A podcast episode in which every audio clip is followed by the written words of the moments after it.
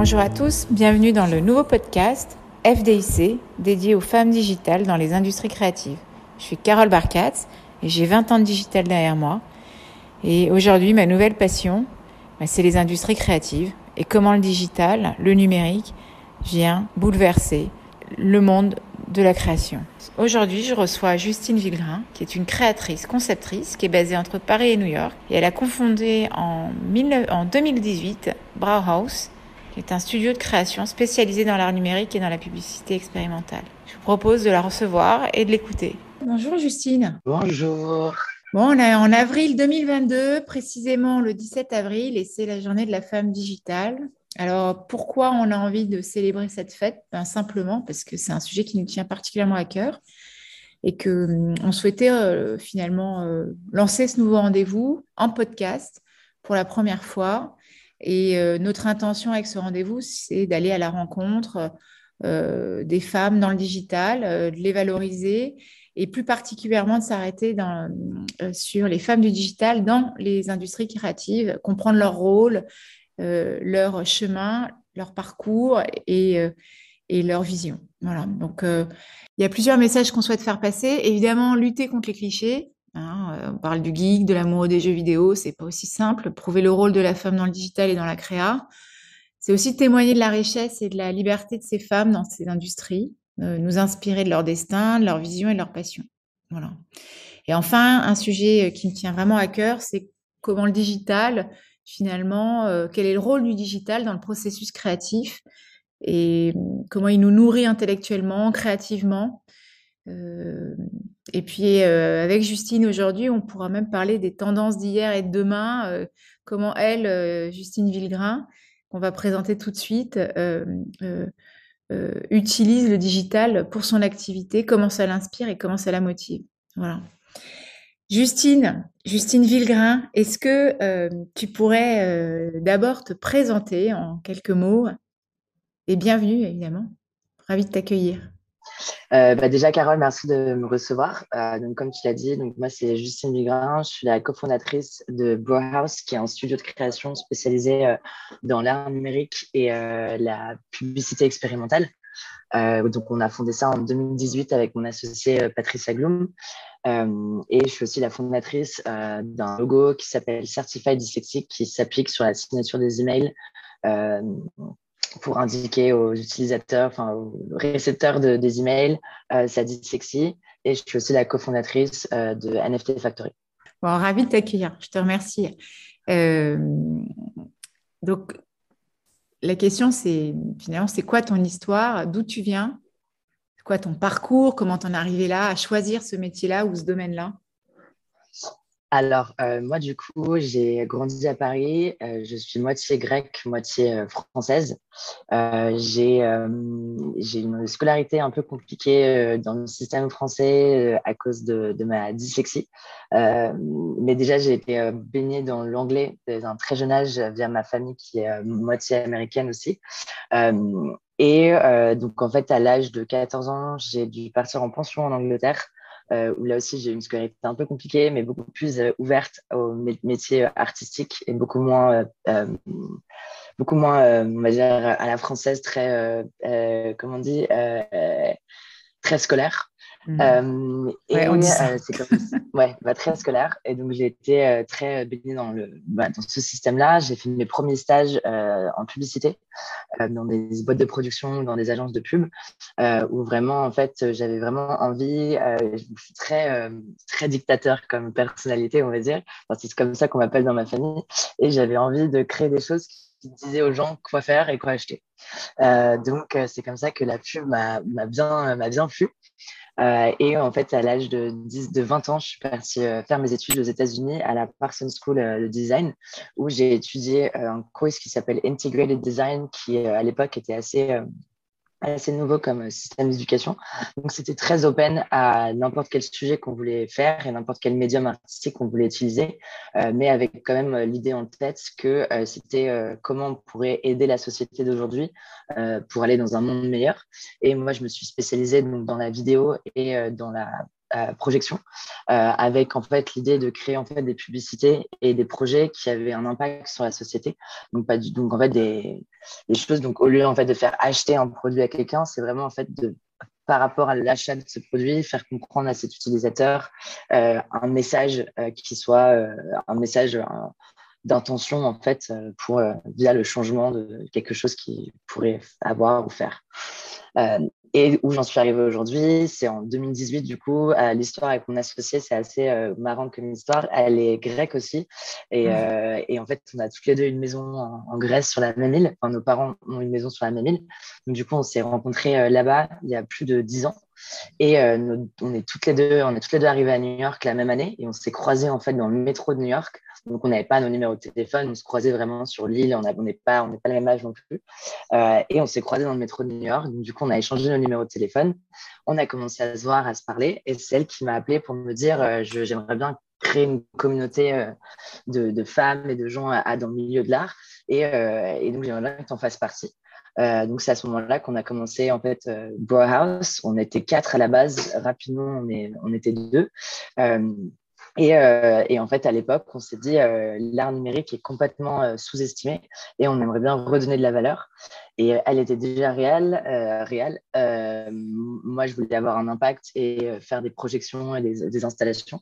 et donc, du coup, c'est à ce moment-là qu'on s'est vraiment penché sur le, sujet de l'art numérique, où aussi, en fait, dans nos publicités, on est très out of the box et très folle, en fait, dans les briefs qu'on va donner aux clients. et donc, on voulait beaucoup mélanger, en fait, le monde numérique avec le monde euh, physique. Euh, et donc, c'est comme ça en fait qu'on est parti euh, de là. Et, et, voilà. Et ouais. Génial. Ça veut dire quoi, bro house? Est-ce que je l'ai dit bien Non, alors ça, fait, c'est bro house. Et c'est un mélange de brohood. Donc, l'idée vraiment, en fait, avec mon associé, on est un peu garçon manqué. On n'est pas, on n'est pas non plus, ouais, enfin, on est femme, hein, mais et on, voit surtout que dans nos communautés euh, d'amis masculins, il y a toujours une entraide entre les hommes, ce qu'on ne peut pas forcément retrouver euh, forcément tout le temps avec les femmes. Donc, c'était vraiment cette idée d'entraide, mais pas forcément qu'avec les femmes, avec euh, les gens en général.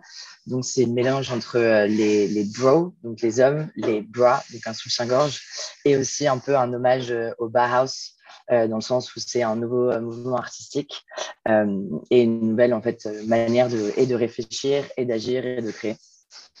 Donc il y a une ambition euh, de créer un courant euh, artistique quand même très fort de votre part. Totalement. Bah, en fait, déjà à l'époque, en 2018, il n'y avait pas du tout euh, cette emblématie autour de l'art numérique. Euh, les gens et même les artistes eux-mêmes se voyaient comme des animateurs, des motion designers, mais pas comme des artistes. Euh, donc il y avait déjà cette sorte de mouvement. Et nous, ce qu'on veut vraiment apporter, c'est de sortir le digital et de le mettre dans des espaces euh, publics. donc vraiment en fait de créer des expositions à l'extérieur. pour en fait amener quelque chose qu'on peut visualiser sur son ordi, bah, sur des écrans, mais dans des installations, dans des expositions en plein air ou à l'intérieur. donc ouais. Ouais, génial. Génial. Et aujourd'hui, c'est quoi ton actualité euh, Tu arrives à. D'abord, peut-être d'abord la question, c'est quoi ton actualité du moment? Alors aujourd'hui, ce qu'on fait, sur lequel on est le plus spécialisé, c'est qu'on accompagne des marques ou des projets dans le, dans le Web 3. Euh, et on continue de l'autre côté à faire des, euh, des, expositions et des installations avec les artistes numériques. Donc là, on en a fait une en Irak, euh, à Irbil. on a fait une installation sur un, une citadelle des Nations Unies, enfin du, de, de l'UNESCO. et on a projeté, en fait, on avait huit projecteurs et on a fait tout, un show sur trois jours. pour fêter le nouvel an kurde. et là, on en prépare une qui va se passer samedi à Paris. Euh, et, euh, et, du coup, voilà, on est toujours en train de faire euh, ce genre de curation et d'exposition et d'installation. Et de l'autre côté, ben, en fait, la partie publicité expérimentale a dévié sur la partie complètement Web 3, mais on continue à faire de la pub traditionnelle. donc, c'est vraiment pour accompagner en 360 une, un projet qui veut entrer dans, le Web 3 avec aussi créer des collaborations justement avec les artistes avec lesquels on travaille. Vachement bien. Euh, comment on te trouve? Comment on entend parler de toi aujourd'hui? Comment tu existes? Alors, on existe euh, via, je pense, bouche à oreille. Pas mal.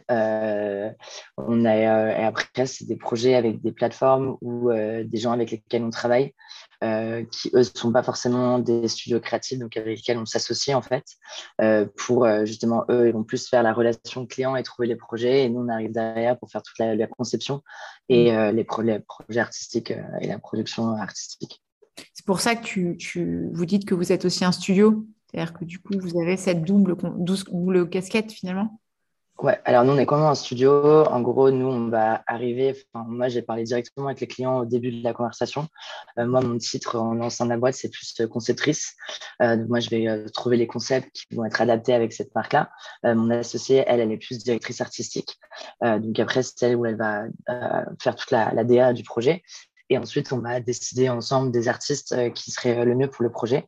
Et de là, en fait, on fait la production avec nos artistes. Euh, et avec les, partenaires vis et variés qu'on peut avoir euh, sur n'importe quel euh, sujet en fonction du projet.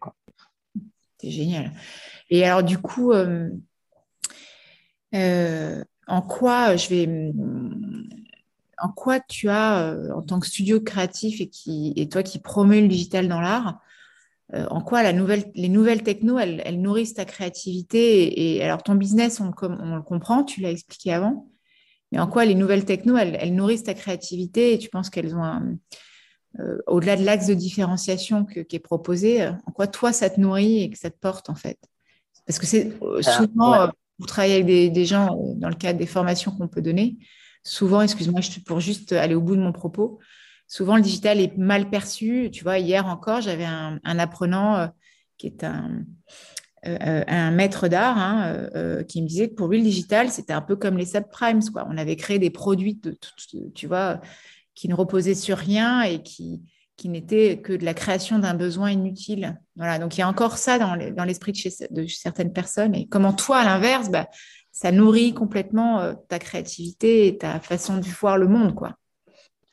Bah, je pense qu'il y a, et d'une manière, enfin, moi, je sais par exemple que ma mère, jusqu'à aujourd'hui, pensait que je faisais du marketing digital. Donc, euh, j'étais appelée pour faire des campagnes sur Instagram, alors que c'est pas du tout notre activité. Euh, donc, je pense que ça, c'est un mot aussi. Les gens ont du mal à comprendre la différence entre de l'art numérique.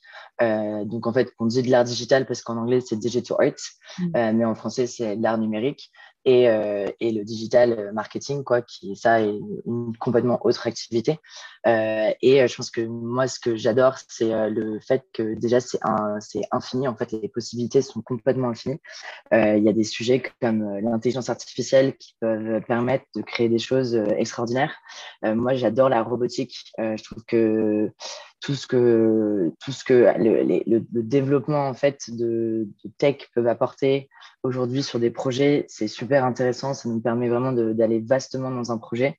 Euh, donc, les, voilà, les possibilités et créatives euh, et euh, faisables, en fait, arrivent dans un sujet où on peut vraiment en fait, tout faire. Il n'y a pas vraiment. En fait, on est limité par bah, le projet lui-même et le budget du projet. Mais euh, si, imaginons, il n'y avait pas un, budget qu'on pouvait avoir à l'infini pour faire un projet, euh, on pourrait vraiment partir euh, sur des, créer de la création de, choses complètement jamais vues et complètement sorties du lot et incroyables. Quoi. Et, et du coup, comment aujourd'hui, sans dévoiler ta, ta, sauce secrète, mais comment aujourd'hui tu te, comment tu te nourris de euh, comment tu découvres, comment tu apprends ces nouvelles techno, c'est quoi ta courbe d'apprentissage? Parce que finalement, quand on travaille dans le, web, dans le numérique, on est tout le temps en train d'apprendre. Mais comment, toi, euh, par rapport à ta posture et à la créativité dont tu dois faire preuve, comment tu te nourris, toi? Qu'est-ce qui est important pour toi? Tu as des rituels C'est des rencontres Comment tu fais, toi? Nous, par exemple, on a été introduit, on, était, on avait déjà été introduit à la blockchain, par exemple, pour faire un exemple, euh, en 2019, on avait du mal à comprendre. Euh, mm. on a commencé à, se, à baigner dans le sujet. Euh, moi, j'ai un esprit qui est très logique et ça, je remercie ma dyslexie euh, de ce sujet-là. Euh, donc, du coup, les choses rentrent rapidement pour moi dans des cases. et en fait, c'est en début 2020 qu'on s'est vraiment pensé sur le sujet des NFT, de la métaverse. Et ça, c'est vraiment du self-learning. Enfin, c'était à base de lire des articles, regarder des vidéos, prendre des notes. vraiment, en fait, pendant 3-4 mois, on s'est vraiment baigné sur le sujet. Et ensuite, après, c'est la chance de pouvoir, bah, en fait, comme on est dedans, bah, rencontrer des gens, discuter avec les artistes aussi, qui eux venaient me solliciter en disant bah, on fait quoi maintenant nous? Donc c'était des conversations. Et aujourd'hui, vraiment, c'est juste des, des rencontres que ce soit des événements euh, Web3 euh, un peu partout, que ce soit via LinkedIn en fait aussi, euh, donc, et d'être sollicité par des gens et de solliciter des gens par LinkedIn en disant bah voilà, je suis intéressé, je fais ça. et après, en fait, découvrir des nouvelles technologies à droite à gauche, surtout aussi à regarder les projets qui se passent autour et de comprendre en fait comment ça s'est comment ça s'est passé quoi. Hmm. Ouais, génial. Enfin, mais ça tu as forcément un coup d'avance à chaque fois, finalement. tu vas creuser. Dès que tu entends un mot que tu connais pas, tu y vas, quoi. Mais en tout cas. Bah, Je pense que c'est ça. Et moi, j'ai pas trop de mémoire, mais j'ai un esprit à. Alors, je comprends rapidement donc, la blockchain et tout ce qui est NFT rapidement dans ma tête. Je dis, ah ouais, ok, easy, c'est tac, tac. Et mm. après, il y a d'autres gens qui vont connaître les termes. Moi, je ne les connais pas et pourtant, ils ne savent pas comment tac, tac. Et, euh, ouais. Ouais, et puis toi, du coup, tu arrives, euh, comme tu le dis très bien, euh, avec ton esprit très logique, tu arrives même à anticiper les next, euh, les impacts, les enjeux dans une vision plus globale, finalement. voilà, d'où mon, titre de conceptrice. Wow, ça. Moi, c'est canon. Et alors, du coup, si on fait une toute petite parenthèse, tu es particulièrement investi dans la cause, enfin, dans, dans, le sujet de la dyslexie de ton, par ton histoire, mais est-ce que tu peux nous en dire davantage sur sur tes actions et ton engagement? Euh, ouais, alors euh, moi en France, euh, pas, j'ai vraiment été mal, on va dire, traité par le système éducatif français, que ça passe par des moqueries des professeurs, des gens autour, des réseaux sociaux, alors que, moi, je savais que j'étais pas, pas débile, mais le système français me voyait comme une feignante et une, et une incapable, parce que bah, la dyslexie c'est aussi relié avec le trouble de l'attention. Donc, j'étais euh, hyperactive et dyslexique. Donc, au final, bah, mauvaise note, mauvais comportement.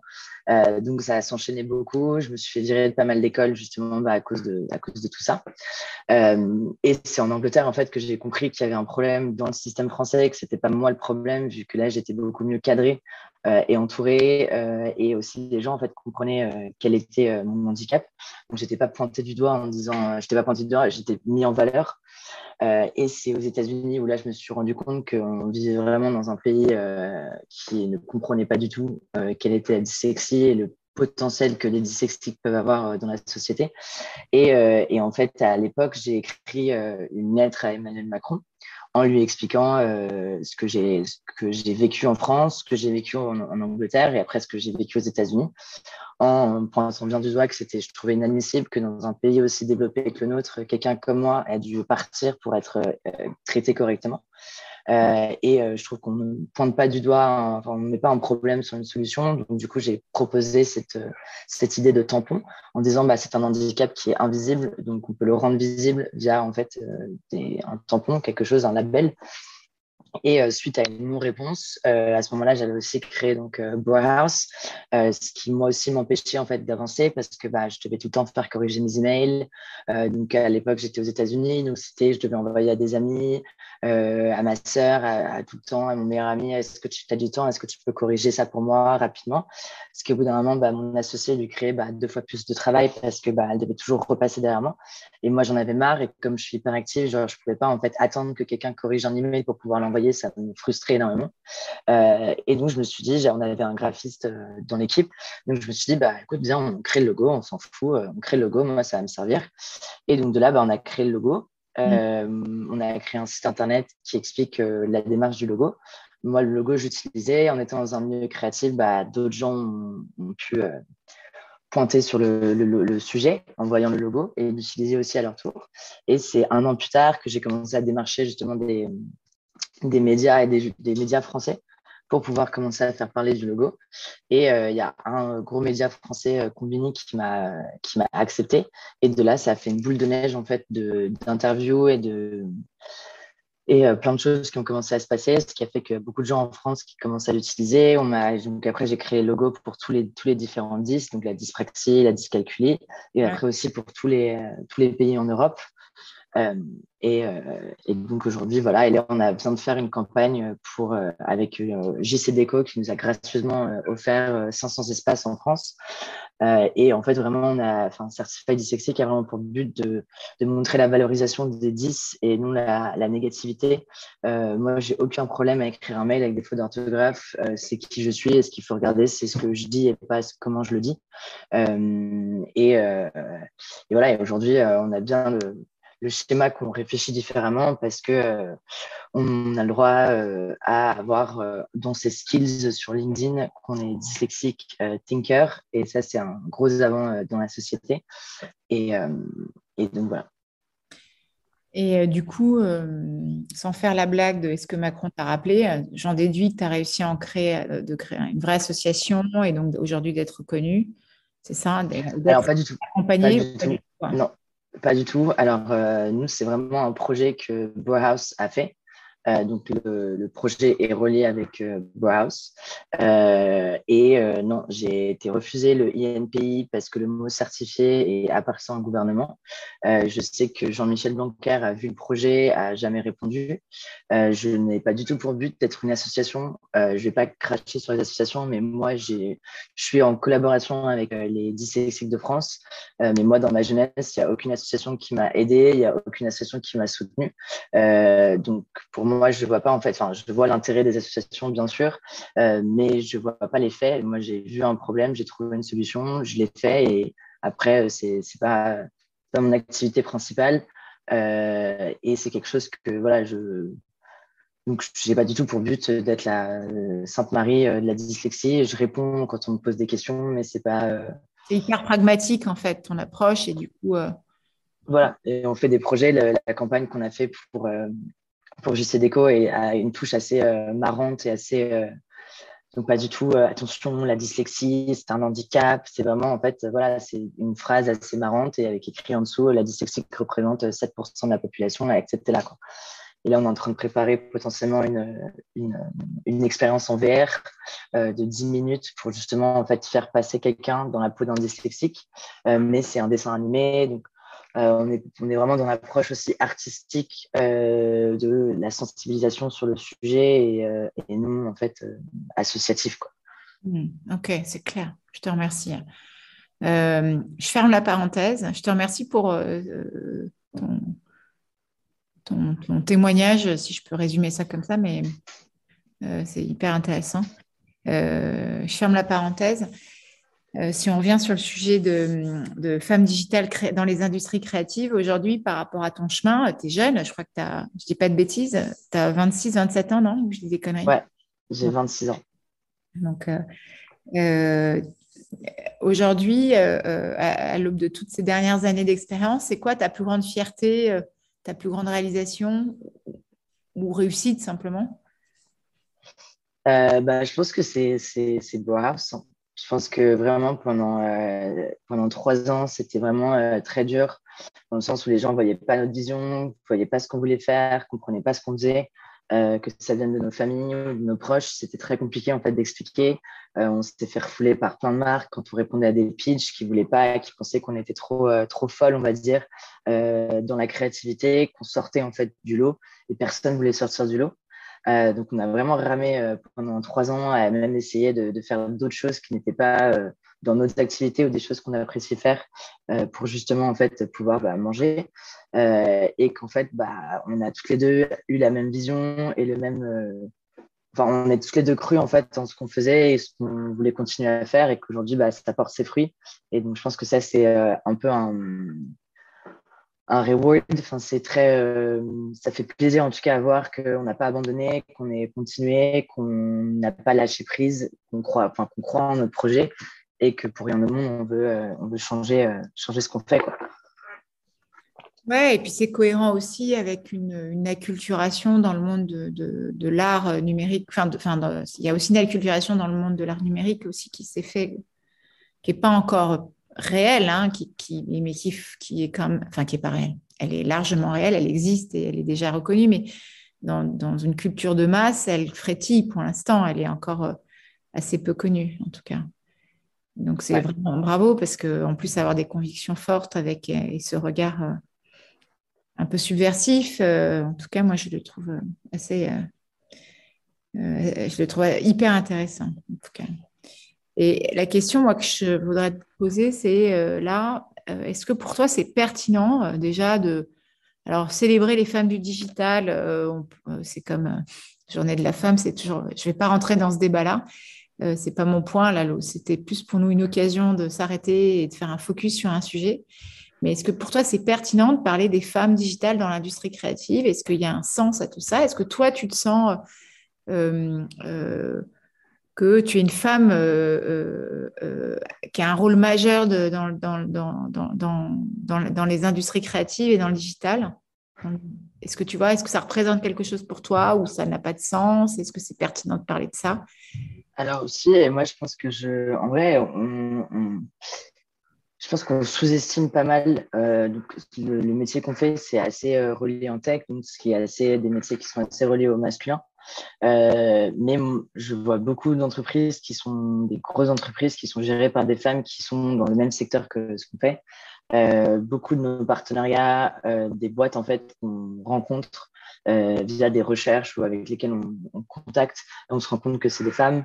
Euh, donc, je pense qu'on est, on arrive vraiment en fait dans un, dans un, dans un âge, on va être pas dans un âge, mais dans un era, dans une où euh, voilà, il n'y a pas quelque chose de, de, péjoratif. Après, moi, je j'ai énormément la, enfin énormément non, mais pour moi, je vais pas embaucher une femme parce qu'elle est femme, j'ai embauché quelqu'un parce que son talent ou sa manière de, de, penser que ça soit euh, une femme, un homme, un trans ou n'importe qui. Je ne vais pas réfléchir à, ah, on est en minorité dans l'entreprise, il faut qu'on embauche des.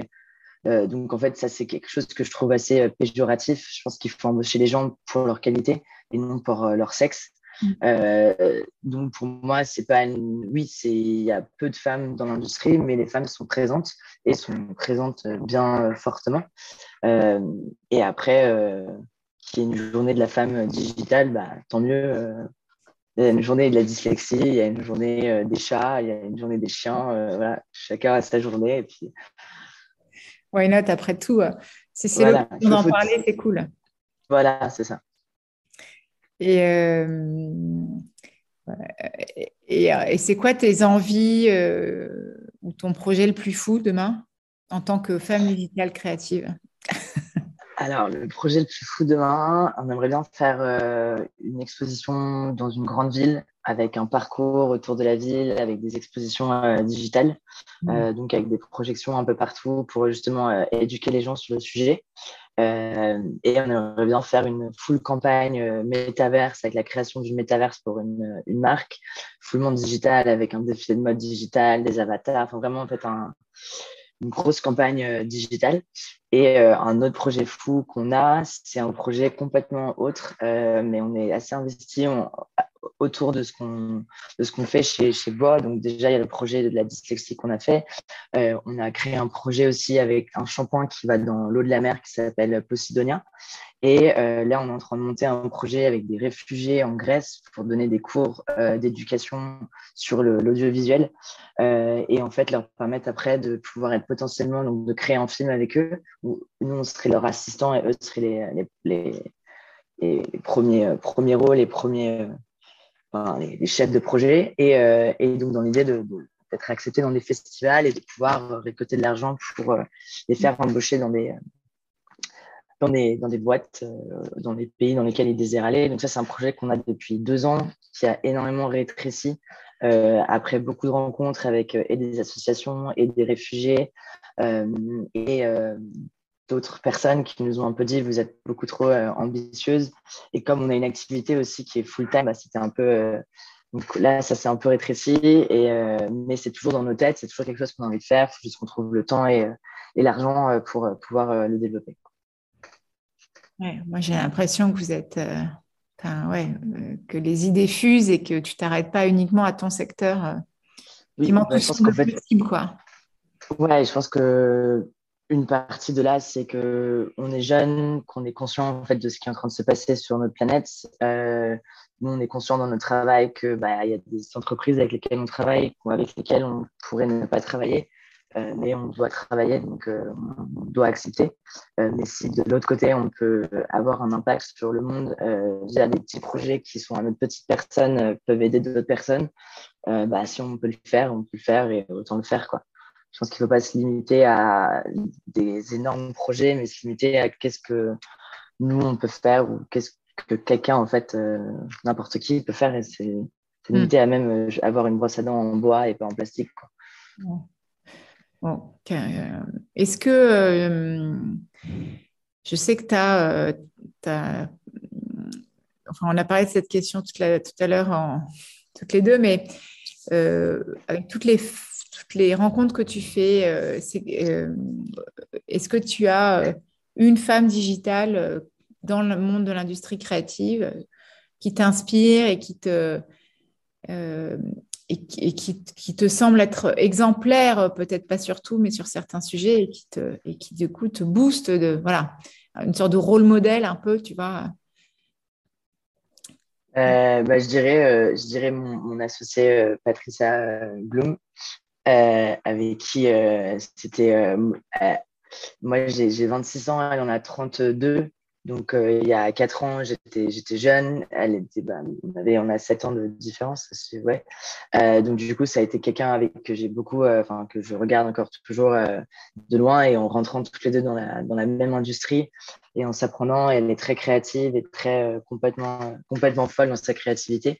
et elle lâche pas l'affaire. Ça veut dire qu'il y a des vidéos qu'on a tournées il y a, il y a deux mois, il y a deux ans, pardon.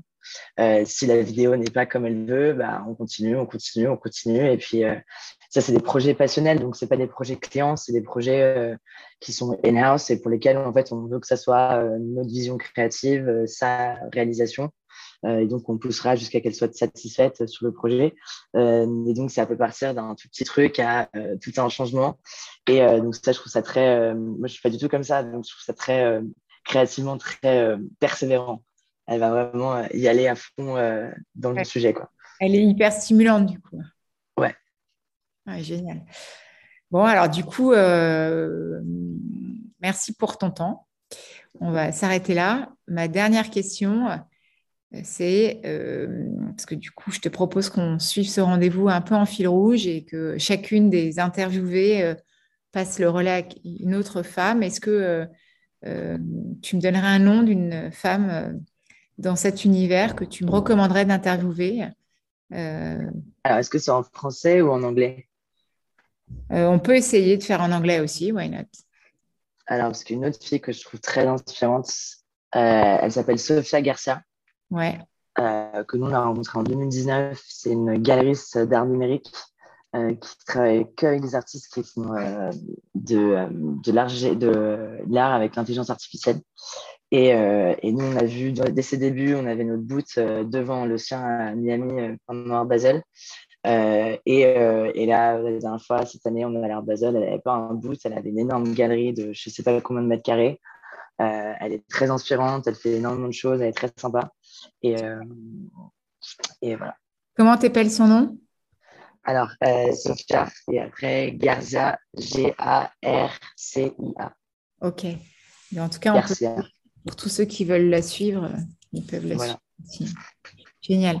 Bah, merci. Euh, ce premier euh, rendez-vous podcast touché à sa fin. Merci beaucoup pour. Merci, Carole. Justine. Merci à toi. À très vite. Merci. À bientôt. À bientôt.